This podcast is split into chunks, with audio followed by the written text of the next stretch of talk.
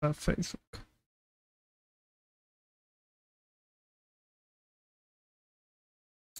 Sí, estoy en TikTok. Va, te invito. En vivo en YouTube. Ah, sí, la música.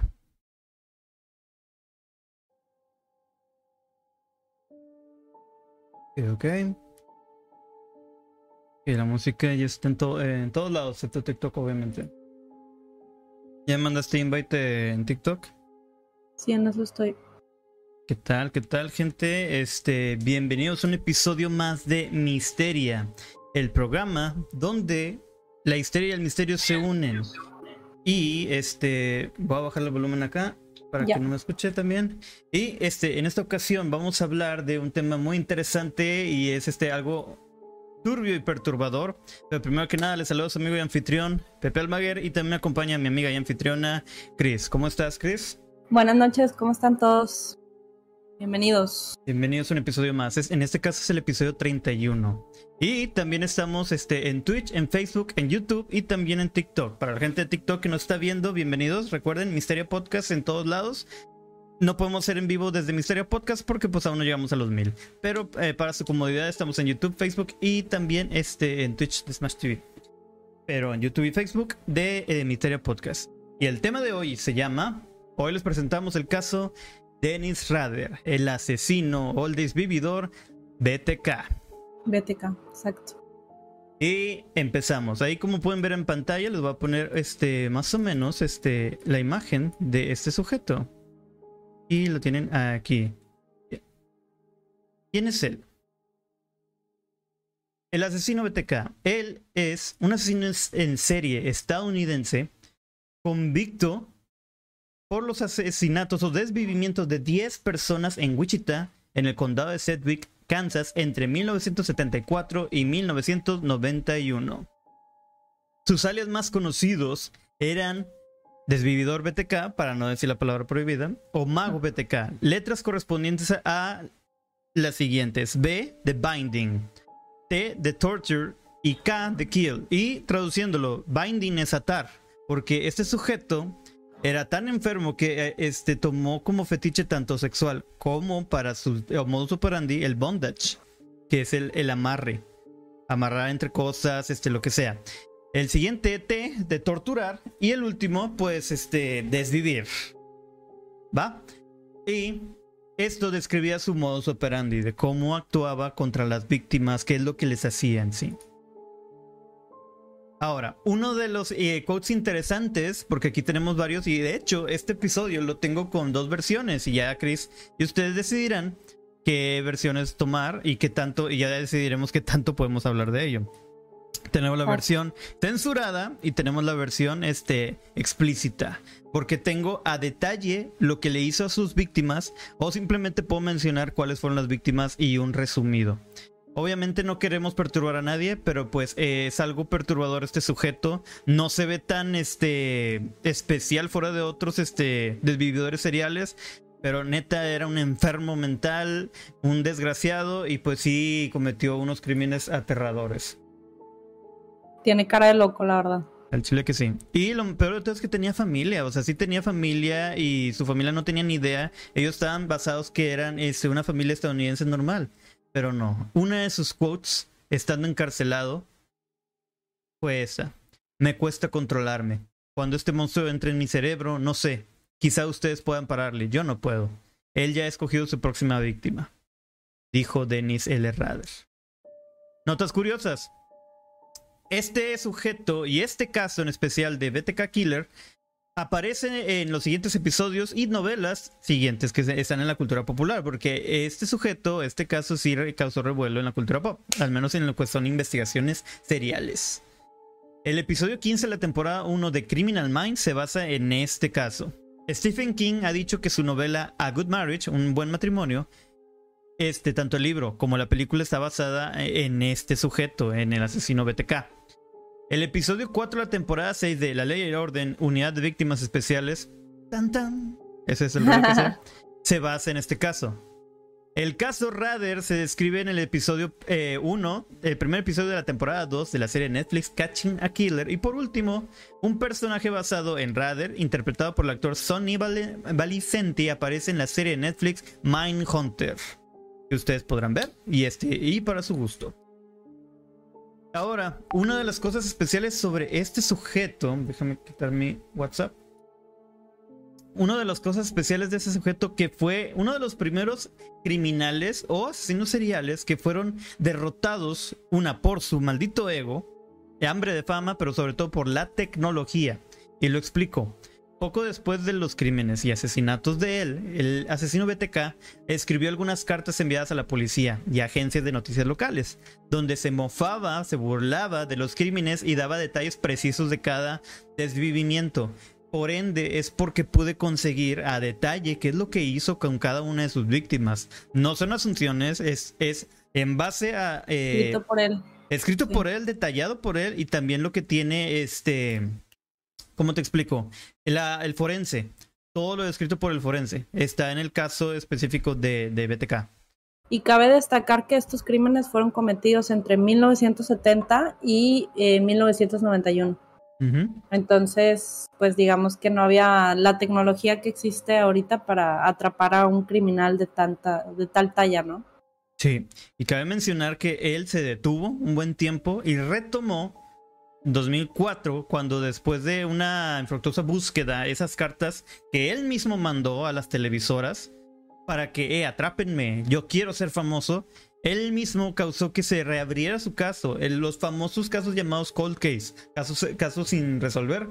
Él mismo causó que se reabriera y lo atraparon. Pero empezó. Hubiera cerrado su caso.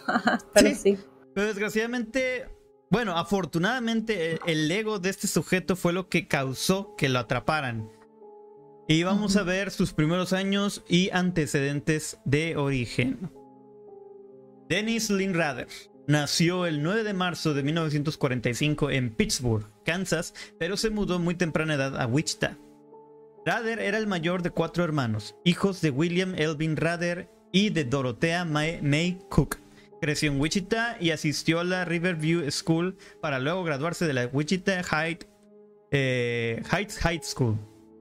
Ahora, de acuerdo a varios reportes y sus propias confesiones, desde muy joven Rader albergaban fantasías sexuales sádicas sobre torturar a mujeres atrapadas e indefensas. Y no solo eso, también exhibió su sadismo, o zoosadismo si quieren verlo así, al torturar, desvivir y colgar pequeños animales. Un ejemplo de este fue ah, en sus en muchos trayectos de pesca con su familia o amigos, él solía pescar tortugas, colgarlas del cuello en los árboles y asfixiarlas, a dejarlas morir ahí. Y, solamente, y no solo eso, también lo hacía con perros y gatos. El gato está bien desquiciado. Un esto es un síntoma clásico que muchos eh, psicópatas muestran en su infancia. Exactamente. Que torturan animales y no les cuesta, o sea, no, no, no tienen empatía y ellos pueden matar hasta sus mascotas y no, no sienten nada. Eh, ¿Lee lo que le sigue? Este, voy. Si quieres continúa porque estoy ah, haciendo sí, ya vi, ya vi, ya vi. Sí, ya vi que estás mostrando la imagen de TikTok. Rade representó fetiches sexuales por el voyeurismo, la asfixia autoerótica y el travestismo. Cabe mencionar que este sujeto solía disfrazarse para atentar, este, e intimidar o simplemente por el gozo. Él mismo tenía una, un hambre sádica e incluso sexual por eh, eh, estas prácticas que era el voyeurismo y pues le gustaba vestirse y él mismo, a sus palabras, le excitaba verse de esa forma. Cabe mencionar, ah bueno, eh, a menudo espiaba, espiaba a las vecinas mientras vestía ropa de mujer incluida la ropa interior de mujer que, se, que había robado, y él mismo se masturbaba con cuerdas u otras ataduras alrededor de los brazos y el cuello. Qué enfermo. sí, muy, muy, muy enfermo. Esto por endo lo del bondage y lo del boyerismo y la asfixia autoerótica. Que nunca he entendido ese fetiche, pero sí es un... No sé si trastorno, pero sí hay un fetiche sexual en las personas que les gusta ser estranguladas o ser ahorcadas.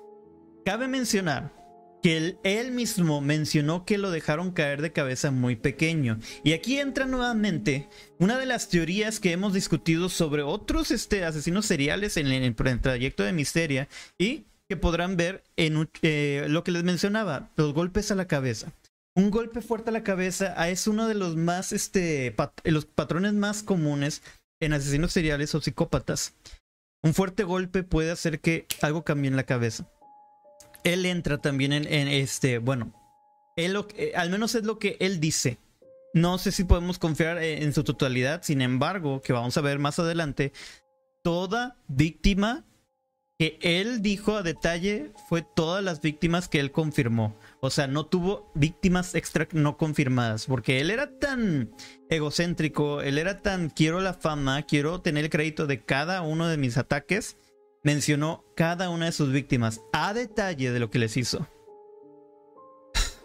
Continuó. Años más tarde, durante sus periodos de refrigeración, cuando ya se calmó, y eso fue entre los 2000, entre los mismos desvivimientos, Rader se tomaba fotos vistiendo ropa de mujer y una máscara femenina mientras estaba atado. Como lo pueden ver en la imagen que les tengo ahí.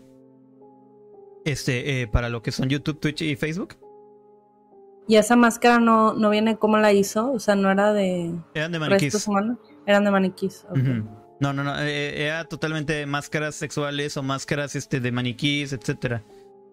Y que dice, eh, ajá, fingiendo, ah, ok, Rader se tomaba fotos vistiendo ropa de mujer y una máscara femenina mientras estaba atado. Más tarde admitió que estaba fingiendo ser su propia víctima como parte de una fantasía sexual.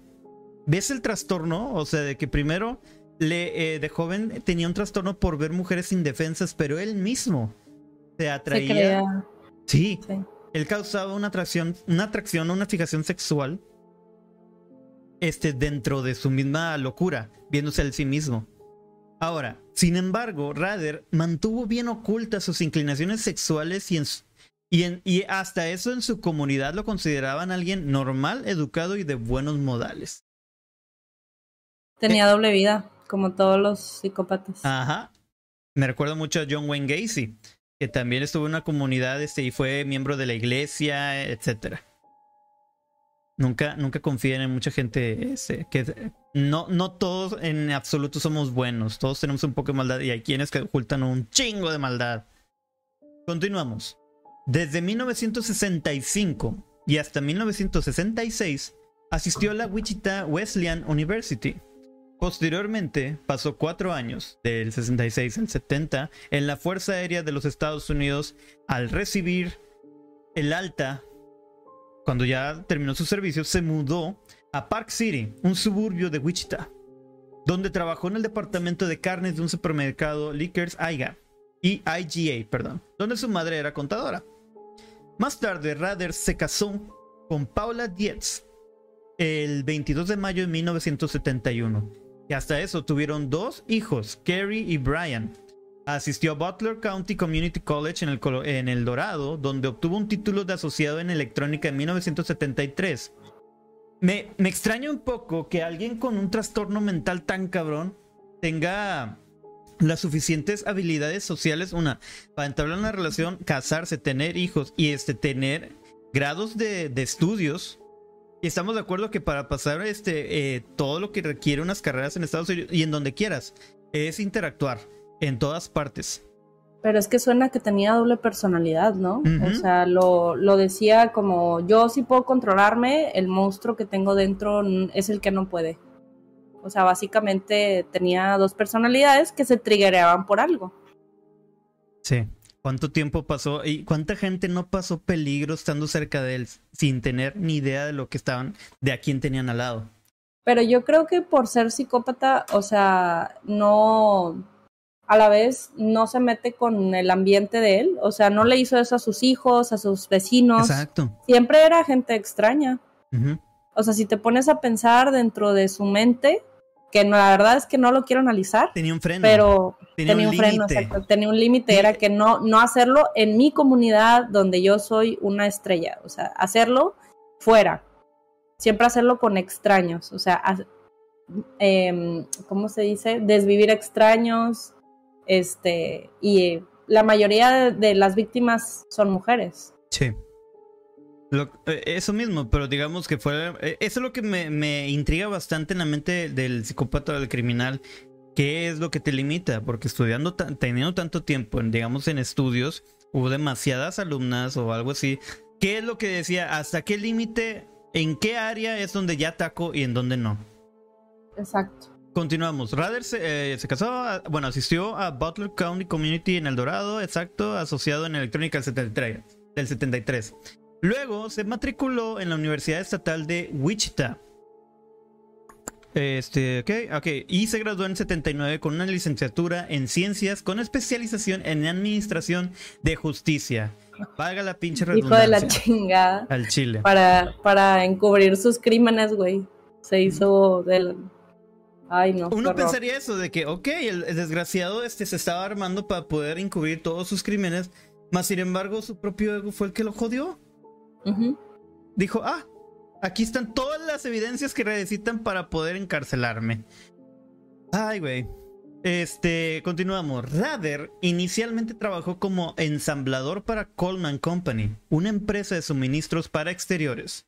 Luego, trabajó en la oficina de la ADT Security Services con sede en Wichita en 1974 hasta el 88, donde instaló alarmas de seguridad como parte de su trabajo en muchos casos para propietarios preocupados por los mismos desvivimientos de BTK. O sea, pinche ironía, la gente preocupada por los sucesos del asesino BTK pedían servicio para que Rader fuera a instalarle sus cámaras de seguridad. Qué horror. Te dije que hacía el negocio. Él era, él era el, mal. Era el problema y la solución. El, problema y la solución. el chile. Hijo de la chingada. de la chingada. Después, Rader fue supervisor de operaciones de campo del censo para el área de Wichita en 1989, antes del censo federal del 90. O sea, que tuvo control de mucha información de personas. El censo consta del conteo de gente de toda lo que es la población de cierta área, región o estado. Y pues él, para que un desvividor serial, trato de no decir la palabra este tan seguido, pero pues es el término, que tenga tanta información de detalle, área, este, todo, le estás dando armas para, a más no poder. Exacto. En mayo de 1991, Rader se convirtió en cazador de perros o atrapaperros y oficial de cumplimiento en Park City. O sea, también se sentía como que necesidad de justicia. Eh, no sé en qué su mente lo, llevaba, porque él le gustaba ser la víctima, pero también quería este, impartir o conocer sobre justicia. Sí. Quería todo. Lo quería, quería todo y nada más. En este ser el policía, ser el malo, ser la víctima, güey, qué enfermo. Tal vez solo quería el acceso a las esposas para poder tener más bondage. ¿Quién sabe? En este mismo puesto los vecinos lo recuerdan como a veces demasiado entusiasta y extremadamente estricto, además de tener un placer especial en intimidar y acosar a mujeres solteras. Y menciona una vecina que se, se quejó de Rader cuando mató a su perro sin ningún motivo. Solo le disparó. Estaba practicando. Pero es que desde niño presentaba este su ¿cómo se llamaba? Este le gustaba eh, torturar animales, su sadismo. Sí. En fin, Rader pobres eh, animales. Rader era miembro de la Iglesia Luterana de Cristo en Wichita y había sido elegido presidente del Consejo de la Iglesia. E incluso fue también líder de los Cub Scouts, que son como un tipo de Boy Scouts, pero los perritos, los cachorros Scouts. El 26 de julio del 2005, después del arresto del mismo, de este Rader, su esposa se le concedió un divorcio de emergencia, o sea, inmediato, renunciando al periodo de espera normal, por obvias razones. En una entrevista con la ABC News en el 2019, la hija de Rader, Kerry, dijo que todavía le escribe a su padre y ahora lo ha perdonado, pero aún lucha, aún tiene conflicto para reconciliarlo con el, el asesino de BTK. Dice no puede ser él, ya que afirma que su infancia parecía normal y que eran una familia estadounidense totalmente normal. Normales, ¿no? Eso fue los orígenes. Ahora viene esa es la parte que quiero hacer hincapié. Tengo la parte que es la censurada y este, la parte detallada. Pero por obvias razones, por donde estamos transmitiendo, se los voy a mencionar la censurada. Pueden investigar más a detalle porque tenía fotos, tenía todo detalle. Pero sí fue muy drástico y muy perturbador todo lo que hizo. Así que lo trataré de acomodar y nivelar de la mejor manera. Historial del caso. Esta es la sección Crímenes y Asesinatos. Primera víctima. El 15 de enero de 1974, cuatro miembros de la familia Otero fueron desvividos en Wichita, Kansas. Las víctimas fueron Joseph Otero, de 38 años, Julio Otero, 33 años, Joseph Otero Jr., 9 años, y por último, Josephine Otero, de 11 años. La y, y en paz descansen. Todos se llamaban Joseph, si te fijas. Joseph, Julia, Joseph y Josephine. Buen nombre. De 11 años. Sus cuerpos fueron descubiertos por los tres hijos mayores de la familia, Charlie, Danny y Carmen, que estaban en la escuela en el momento de los desvivimientos o del crimen. Después de su arresto en 2005, Rader confesó haber asesinado, matado o desvivido, perdóname, este, a la familia Otero. Si lo digo rápido, se convierte en una sola palabra, así se puede desviar. Rader escribió una carta que había sido escondida dentro de un libro de ingeniería en la biblioteca pública de Wichita en octubre de 1974, que describía en detalle el desvivimiento de la familia Otero en ese año. La tengo pero obviamente no les voy a decir exactamente qué hizo. Sí es algo perturbador. O sea, estaban cenando. Eh, lo que les puedo decir es que estaban cenando. Este tocó y este arremetió contra el esposo y los torturó de una manera horrible. Ah, ¿De qué manera? Este tortura fue algo sexual, fue drástico y a ambos. A todos y a la, y a la niña fue la última que más este sufrió en sus propias palabras. Por ende, está muy gráfico y por ende pueden checarlo en los anteriores lugares que les mencioné. Segunda víctima o segundo caso. Entre la primavera de 1974 y el invierno de 1977, aquí vienen tres. Rader desvivió a tres mujeres más. Y ellas son Catherine Bright, o ellas eran, perdón, Catherine Bright, el 4 de abril de 1974. Shirley Vian o Vian Relford, el 17 de marzo del 77 y Nancy Fox el 8 de diciembre de 1977. A principios de 78 envió otra carta a la estación de televisión Cake o Kake, K-A-K-E, en, la, en Wichita, reivindicando y asumiendo la responsabilidad de los eh, desvivimientos de los Otero, de la familia anterior, Bright, eh, Relford y Fox. El vato describió que yo fui eh, ¿Se acuerdan de esa familia? ¿Y se acuerdan de estas tres eh, víctimas? Fui yo, es lo que trata de decir. Lo admitió. Este, incluso no solo eso, su egocentrismo y su locura todavía lo llevó a sugerir nombres posibles para él. Les aconsejo que me llamen de esta manera. Y en entre ellos se quedó BTK. Interactuando, por el, con el público, ¿no? Ajá. Se creía un, un rockstar el güey. Ajá, exactamente. de hecho, ¿sabes qué? Un fun fact, perdón que te interrumpa, es que es que ya no le están dando em, los asesinos seriales en Estados Unidos, ya no les están dando visibilidad. ¿Sí sabías? Claro. Por lo eh, mismo, para no alentar, güey, que la gente haga estas, estas cosas. Pues sí, tal vez en noticias tal vez esté en búsqueda, pero por ejemplo, eh, hay, tanto hoy en día, hay tanto programa y, pues la verdad este como este o Netflix en todos lados sobre la mente del criminal o películas sobre ello. Pero quiero que mucha gente entienda que esto no es para ni, ni elogiar ni van a, van a gloriar el caso, el hecho, sino entender la razón de estos sujetos, qué es lo que los lleva a ese punto, del lado psicológico, del el entendimiento, por ende, eh, series como Criminal Mind eh, está tratando de meterte en la mente del criminal para poder evitar o llegar a, salvar personas de estos tipos de sujetos. Y que te des cuenta del tipo de comportamiento también. O sea, cómo actúan los, los sociópatas, cómo actúan los psicópatas, o sea. Para poder detectarlos. E incluso, vamos a verlo de esta manera. Este, siguen siendo antes de que actúen, poder detectarlos y ayudarlos, porque es un trastorno psicológico. Y como no tienen ni idea, simplemente piensan que así es, muchos tratan, no todos fueron como este Rader que querían que fueran atrapados. El desgraciado hizo los crímenes y quería ser atrapado. Él no buscó ayuda. El desgraciado. ¿Qué pasa el desgraciado?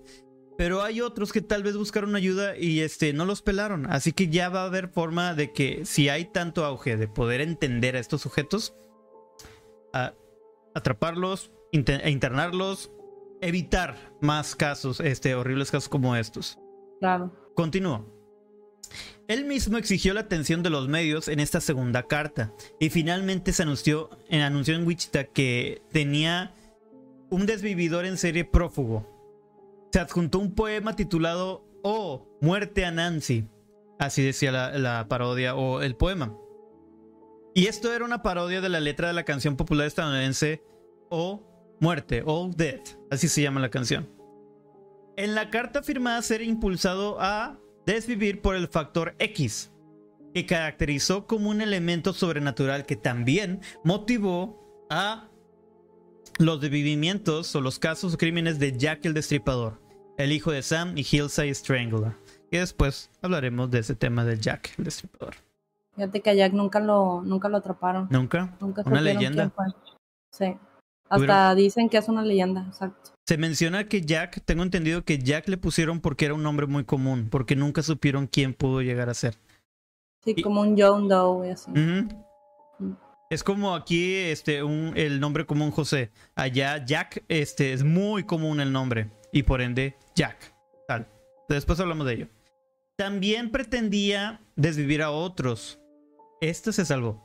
Como Anna Williams, quien en el 79, a los 63 años, escapó de la, del fallecimiento, regresando a casa mucho más tarde de lo esperado. Rader explicó durante su confesión que se obsesionó con ella, con Williams, y estaba absolutamente furioso cuando ella lo evadió. Pasó horas esperando en su casa, pero se impacientó y se, y se fue. Cuando ella regresó a casa después de visitar a sus amigos, este, porque se quedó bien tarde, regresó ya no había nadie. Ah, esta vez la peda o eh, la fiesta, este, quedarse la, la, desvelada, la salvó. no quiere decir que siempre pase gente. Siguiente víctima, Marine Hedge, de 53 años. Fue encontrada el 5 de mayo del 1985 en East, eh, en la 53, en la calle 53 del norte, entre Northwest Road y North Greenwich Road en Wichita. Rader la desvivió el 27 de abril y llevó su cadáver a su iglesia en Christ, Christ Lutheran Church, donde era presidente del consejo de la iglesia. La, la iglesia luteriana de Cristo. Ajá. No mames, qué miedo. Ahí, este maldito fotografió su cuerpo en varias posiciones de bondage. Rader había almacenado previamente láminas de plástico negras y otros materiales en la iglesia en preparación para el desvivimiento y luego arrojó el cuerpo en una zanja remota. Había llamado su plan Proyecto Cookie. Proyecto Galleta. Madre santa. enfermo, güey. Sí, está muy enfermo. Está bien cabrón este güey. ¿A cuántas personas mató? Al final te me mencionó la cantidad. Este, ahorita te digo. Y, y esta es la versión, este. Light. Light. O sea, tengo. que no hablamos de detalles. Ajá, no, no quieren, no quieren entrar a detalles. Yo ya me trome. Este, en el 88, luego de los eh, desvivimientos de tres miembros de la familia Fager en Wichita, se recibió una carta de alguien que afirmaba ser el desvividor de BTK, en la que el autor de la carta negaba ser el autor de los desvivimientos de Fager.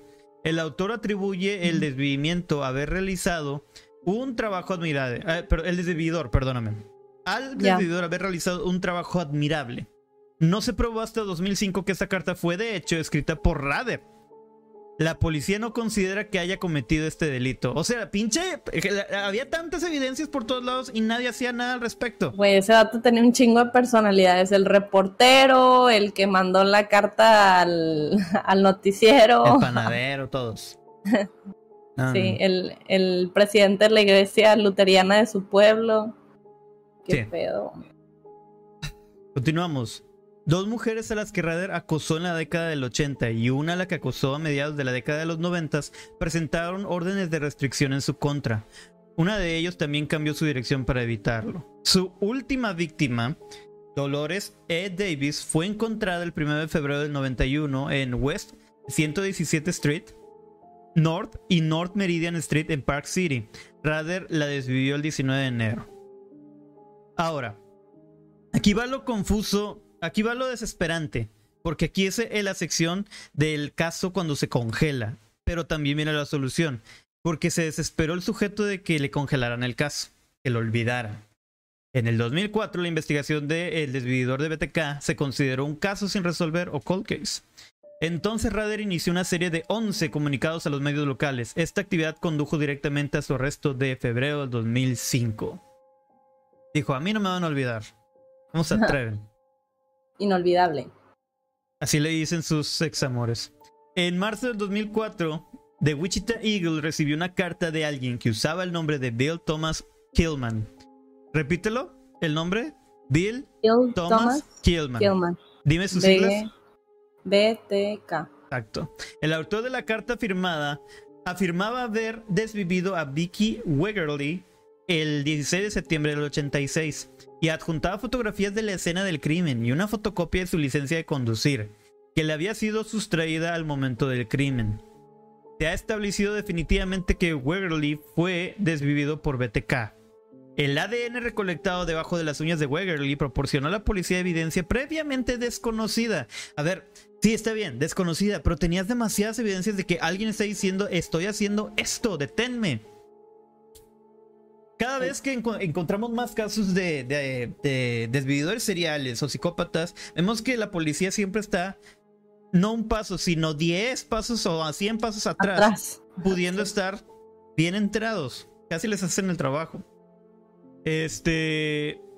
Luego comenzaron a realizar pruebas de ADN a cientos de hombres en un esfuerzo para encontrar el desvividor en serie. En total, se tomaron más de 1300 muestras de ADN que fueron luego destruidas por orden judicial. Porque no puedes tenerlas sin caso. O sea, se le llama este. No puedes acusar a alguien sin este probable cause, sin causa probable. Por ende, no se las pueden quedar. Estaban en búsqueda de, una, de un match. En mayo de 2004, la estación de televisión Kake, otra vez, eh, clientes adoran comer aquí, este, en Wichita recibió una carta con los títulos de los capítulos de la historia BTK. Las identificaciones falsas y un rompecabezas de palabras en estos mismos. El, 10, el 9 de junio se encontró un paquete pegado a una señal de alto en la esquina de First y Kansas, caminos que están en Wichita. Tenía descripciones gráficas de los desvivimientos de los soteros, y un boceto titulado La emoción sexual es mi proyecto de ley. Wow. También se adjuntaba una lista de capítulos para un libro propuesto titulado The BTK Story. Si te fijas, o sea, de que no solo quiero que me reconozcan, quiero que me glorifiquen. Exacto. Quiero que hagan obras sobre mí, quiero que me reconozcan mundialmente. Que, hay un trastorno también de los minutos de fama que pasó con el desvividor de John Lennon, que quiero hablar en algún momento, de, David Chapman. Y, uno de los comentarios que hizo Chapman es porque yo quería ser tan famoso como él. Continuamos. Este, también la lista de capítulos para un libro BTK Story, que imitaba una historia escrita en 1999 por el escritor de crímenes Court, eh, Court TV David Lore. La, serie se llamaba TV, La Corte de TV, en la tele, y el presentador se llamaba David Lore. El capítulo 1 se tituló Ha nacido un asesino en serie. Así se llama el episodio. En julio, un paquete que se dejó caer en la ranura de devolución de una biblioteca pública contenía más material extraño, incluida la afirmación de que él era responsable de la del, desvivimiento de Jake Allen, de 19 años, en Argonia, en Kansas. A principios de ese mes, esta, eh, o sea, esto fue a principios de ese mes. Esta afirmación era falsa y la el desvivimiento fue declarada como un desvivimiento propio, por no decir otra palabra. Ahora, después de su captura, porque si se capturó este sujeto, Rader admitió en su, en su interrogatorio que había estado planeando volver a desvivir y había fijado una fecha incluso, octubre del 2004, y estaba acechando a su víctima eh, ya previamente. En este octubre del 2004 se dejó caer sobre una manila en una caja de UPS, que es la de como FedEx, o sea, UPS, en Wichita. Tenía muchas tarjetas con imágenes de terror y esclavitud de niños pegadas, un poema que amenazaba la vida del investigador principal, el teniente Ken Landwehr, y una autobiografía falsa con muchos detalles sobre la vida de Rader. El vato sí estaba bien trastornado mentalmente, pero cabrón. O sea, estaba haciendo sus propias biografías, estaba haciendo sus propias obras sobre él. Estos detalles se dieron a conocer más tarde al público, este, evidentemente. En diciembre del mismo año, 2004, la policía de Wichita recibió otro paquete del desvividor de BTK. Esta vez, el paquete fue encontrado en Murdoch Park de Wichita. Tenía la licencia de conducir de Nancy Fox, que fue la tercera víctima que les mencioné antes, después de la familia Otero que fue anotada como robada en la escena del crimen, así como un muñeco que estaba atado simbólicamente de pies y manos y tenía una bolsa de plástico amarrada en la cabeza. En este mismo muñeco, como si fuera buzo, describiendo qué es lo que le hizo. ¿Qué puedes notar este, de estos trastornos que está tratando de, explicar a la gente? Pues que los, los ataban las víctimas. Básicamente güey. Decía, este es mi modo superando. Exacto. Así, así me comporto, esto es lo que hago. Y al atar el muñeco conforme hacía la víctima, más las pruebas, más las cartas y las descripciones, era como, mira, aquí estoy en tu cara y no me atrapas. Ajá, exacto. Mira, soy yo, soy yo, o sea, yo sé quién soy, o sea, descúbreme. Sí. Qué cabrón. Siguiente año, 2005, Rader intentó dejar una caja de cereales en la caja de una camioneta de Home Depot en Wichita pero el dueño de la camioneta descartó la caja. Más tarde se recuperó de la basura después de que Rader preguntara qué había sido de él en un mensaje posterior. La cinta de vigilancia del estacionamiento, aquí es uno de los primeros casos, una de las primeras que al fin pudieron atraparlo. Eh, recuerden esto. La cinta de vigilancia del estacionamiento de esa fecha reveló una figura distante que conducía una Jeep Cherokee negro dejando la caja en la camioneta. En febrero del 2005 se enviaron más postales a eh, KAKE, que es la radiodifusora, radiofusora, y se descubrió que eh, otra caja de cereal dejada en el lugar rural contenía otra muñeca atada. En sus mismas cartas a la policía, Rade preguntó si sus escritos, o en sus escritos, si se colocaban en un disquete, podrían rastrearse o no. Estaba queriendo saber, ¿se pueden rastrear o no? Si son en disquete. La policía respondió a su pregunta en un anuncio de periódico publicado en Wichita Eagle diciendo que sería seguro usar el disco. O sea, le mintieron. El 16 de febrero del 2005, Radar envió un disquete Memorex morado de, de 1.44 megabytes al Chile. ¿Qué tiempos? Un floppy disk. A la KSAS TV, afiliada de Fox en Wichita. También se adjuntaron una carta, un collar dorado con un gran medallón y una fotocopia de la portada de Rules of Prey, las reglas del acecho. Una novela de 1989 de John Sanford sobre un desvividor en serie. La policía encontró metadatos incrustados en un documento eliminado de Microsoft Word que, sin que Radar lo supiera, todavía estaba almacenado en el disquete. Los metadatos contenían las palabras Iglesia Luterana de Cristo. el vato usa un floppy disk de la, de la iglesia. Chinga.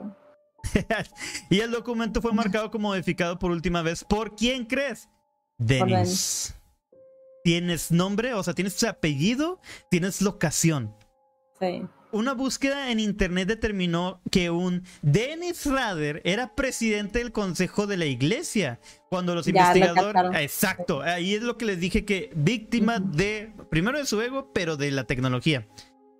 Cuando los investigadores pasaron por la casa de Rader, una Jeep Cherokee negro, el tipo de vehículo que se ve en las imágenes de la vigilancia Home Depot estaba estacionado afuera. Esta fue una fuerte evidencia circunstancial contra Rader, pero necesitaban aún más evidencia porque seguía siendo circunstancial. Necesitaban evidencia directa para detenerlo. La policía obtuvo una orden para analizar una prueba de Papa Nicolau tomada de la hija de Rader en la clínica médica de la Universidad Estatal de Kansas. Las pruebas de ADN mostraron una coincidencia familiar entre la prueba de Papa Nicolau y la muestra de uñas de, de Wegerly, la que lo rasguñó. Esto indicaba que el asesino, desvividor, como tú quieras, el criminal, estaba estrechamente relacionado con la hija de Rader. Y, combinado con la otra evidencia, fue suficiente para que la policía arrestara a Rader. Ya la arrestara. Por fin.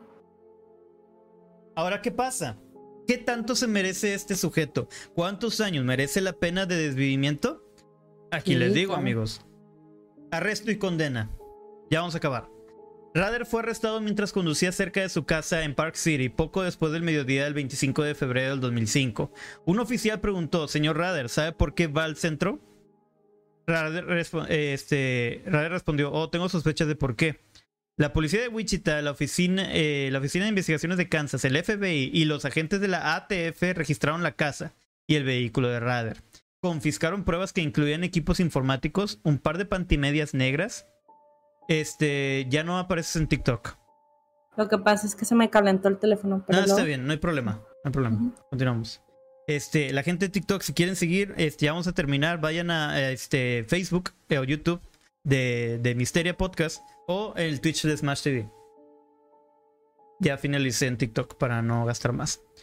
Va. Ok.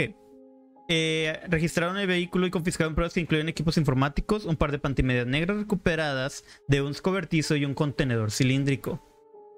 También se registraron la iglesia a la que asistía, su oficina en el ayuntamiento y la sucursal principal de las bibliotecas de Park City.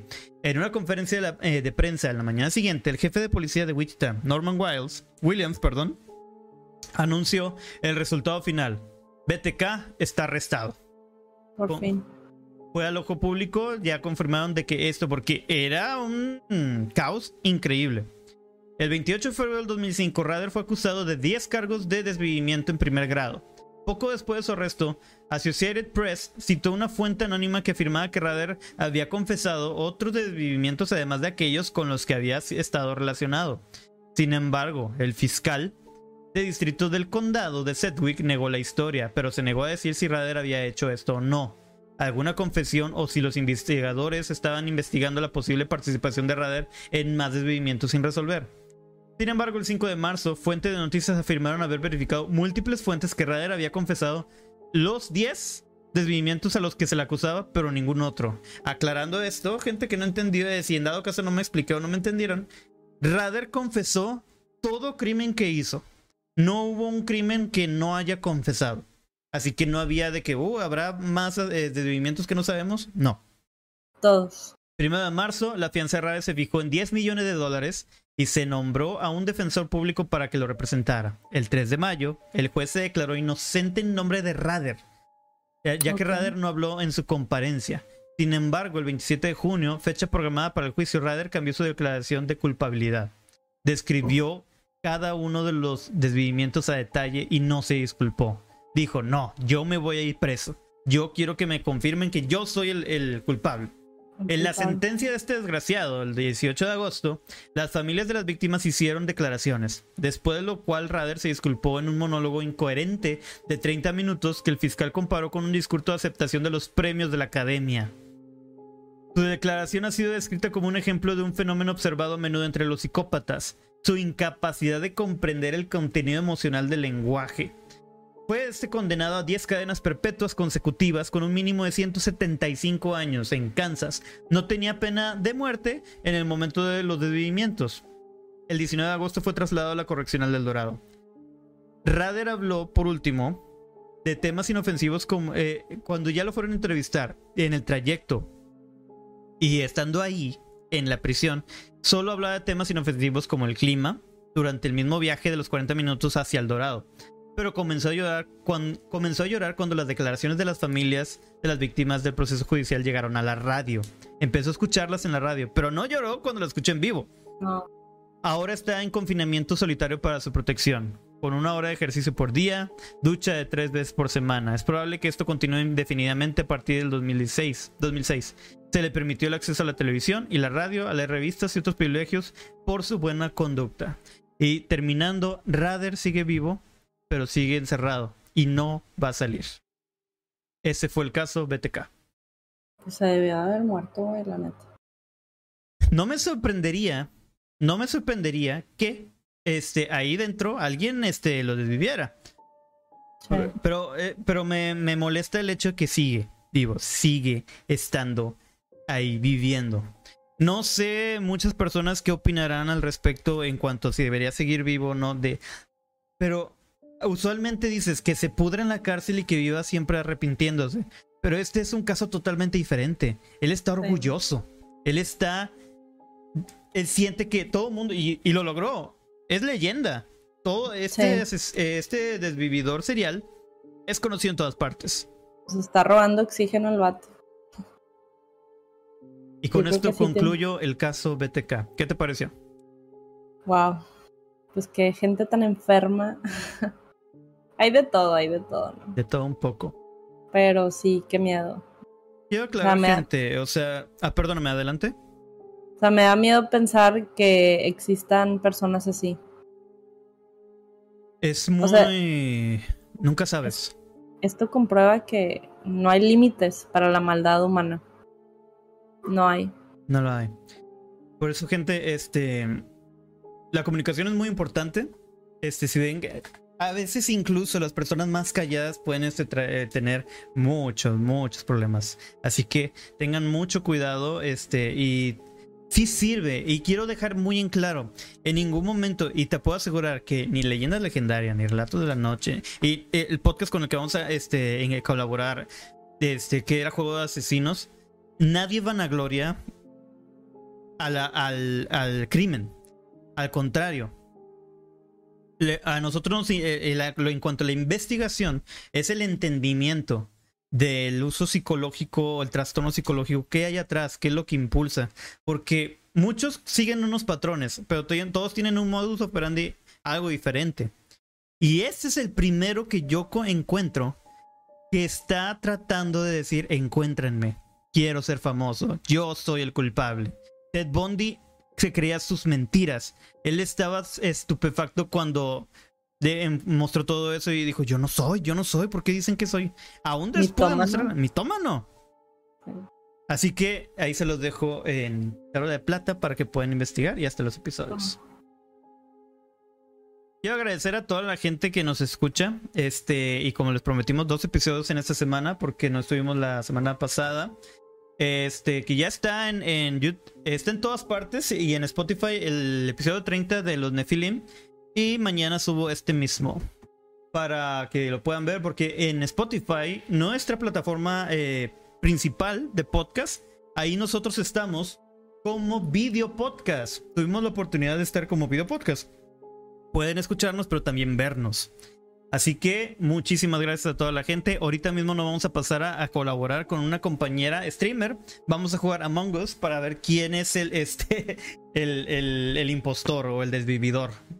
Y este, para que vean cómo, que también mentimos. Bye, pues muchísimas gracias por escucharnos. Nos, nos vemos en el siguiente capítulo. Cuídense mucho. Ella es Chris.